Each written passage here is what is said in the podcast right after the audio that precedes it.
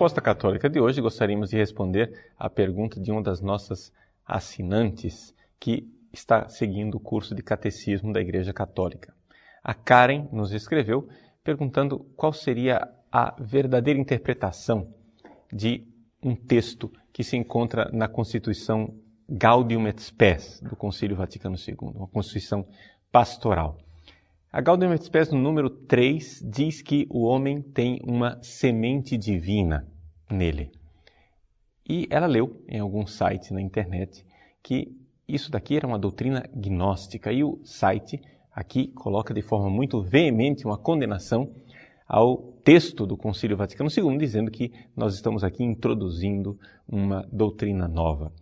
E, portanto, eu, Padre Paulo Ricardo, numa das aulas de catequese, quando falei da alma humana e da presença do Espírito Santo no homem, teria incorrido também de alguma forma neste erro ou deixado as coisas um pouco ambíguas. Afinal das contas, ela quer esclarecer a minha posição e esclarecer qual é a doutrina correta com relação ao ensinamento e à tradição da Igreja. Muito bem.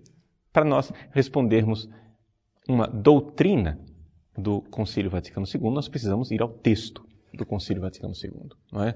Gaudium et Spes número 3, ele nos diz assim, no parágrafo terceiro desta Constituição, ele fala do homem que tem uma vocação. Diz assim: professando a sublime vocação do ser humano e reconhecendo como que uma semente divina semeada nele, o Sagrado Sínodo oferece ao gênero humano sua colaboração sincera para instituir aquela fraternidade de todos que correspondem a esta vocação. Qual seria o significado desta posição do Vaticano II? Bom, a primeira coisa, nós temos que entender que o Concílio Vaticano II não foi escrito em português, foi escrito em latim. E, portanto, vamos ao texto latino se queremos interpretar bem. Quando fala de semente divina, o concílio diz assim: Divinum quodam semen. Ou seja, um, uma certa semente divina. Quodam. Se vê claramente que o que o concílio aqui está dizendo é que trata-se de uma espécie de metáfora, de analogia. Nós podemos ver que existe no ser humano uma certa semente divina. Ora, a doutrina gnóstica é a seguinte: a doutrina herética, portanto, que a alma seria uma centelha divina.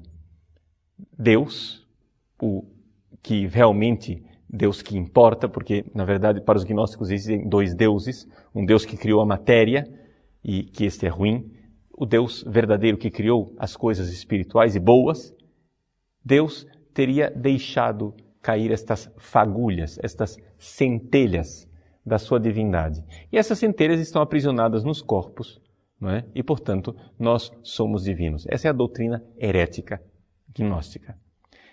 Eu pergunto, é isto realmente que o Concílio Vaticano II está dizendo aqui? Ora, certamente não. Certamente o que o concílio aqui está dizendo é o seguinte, pelo contexto nós vemos que ele está chamando a atenção para o fato que todo ser humano, pelo fato de ter alma, tem algo de espiritual. Ou seja, algo que provém de Deus. Porque é doutrina católica que a alma foi criada por Deus do nada. E é exatamente aqui que nós podemos ver, de fato, o homem tem esta semente divina. Não porque ela seja uma centelha que veio da divindade por emanação, nada disso, mas porque ela é realmente algo de divino, porque foi criado diretamente por Deus. Quando o homem passa a existir no ventre da mãe, pela fecundação, o corpo vem metade da mãe, metade do pai.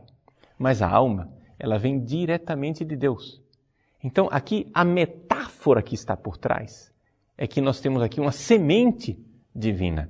Não existe somente o sêmen do seu pai. Não existe somente o óvulo da sua mãe. Mas Deus contribui com esta realidade. É evidente que nós não somos panteístas e nós não, não acreditamos na emanação divina. A alma não emana de Deus, mas ela certamente é criada e infundida na alma diretamente por Deus. Uma criação que vem do nada. A alma, ela é criatura, mas é um sêmen, uma semente Kodam, de alguma forma, divina. Você entende? O concílio está fazendo aqui uma metáfora.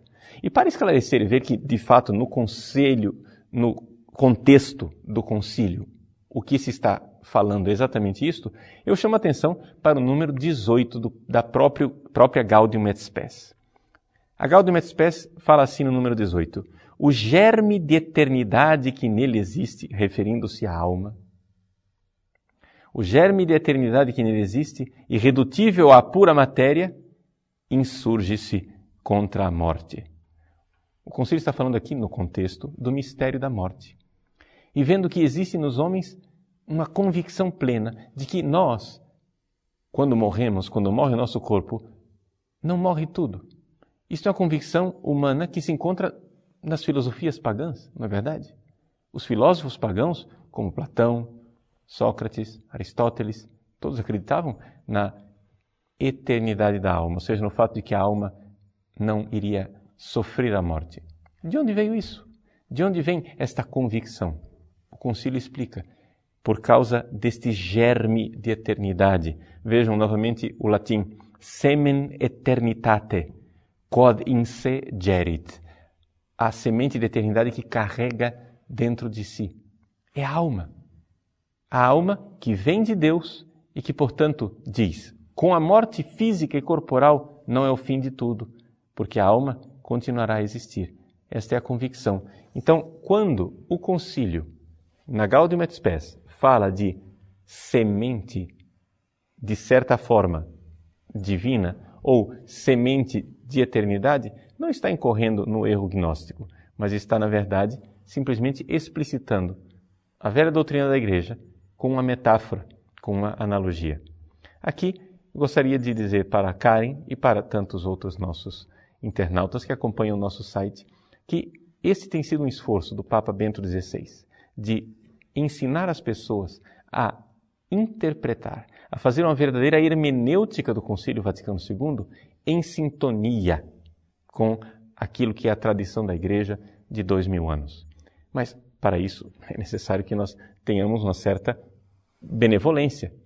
O próprio Papa Bento XVI, no início do seu livro Jesus Nazaré, no, no volume 1, diz assim: Eu só espero do leitor uma certa benevolência, porque sem esta benevolência não é capaz, não é possível que haja entendimento entre nós. Se nós já vamos para o, os documentos do concílio com maldade, querendo achar heresia, porque eu tenho que achar ali uma heresia, eu estou fazendo uma hermenêutica da ruptura, uma hermenêutica da descontinuidade. É isto que fazem os progressistas, é isto que fazem os modernistas e liberais. Não sejamos nós a fazê-lo também. É tão feio que seja assim. Interpretamos o concílio, sim, como o vigésimo primeiro concílio da igreja. Se o Vaticano II quer dizer alguma coisa para o povo de Deus, ele quer dizer enquanto vigésimo primeiro concílio da Igreja Católica. Isso quer dizer que ele deve ser lido em sintonia com os 20 outros concílios que vieram antes dele. O próprio cardeal Ratzinger alertava para os bispos do Chile em 1988 que o Concílio Vaticano II não pode ser considerado um superdogma, ou seja, uma espécie de dogma da Igreja que está em si mesmo e que anula todos os outros que vieram antes dele. Nada disso. Não é um superdogma que anula os ensinamentos passados, mas é simplesmente um documento que expressa a fé de sempre numa linguagem mais acessível para o homem moderno.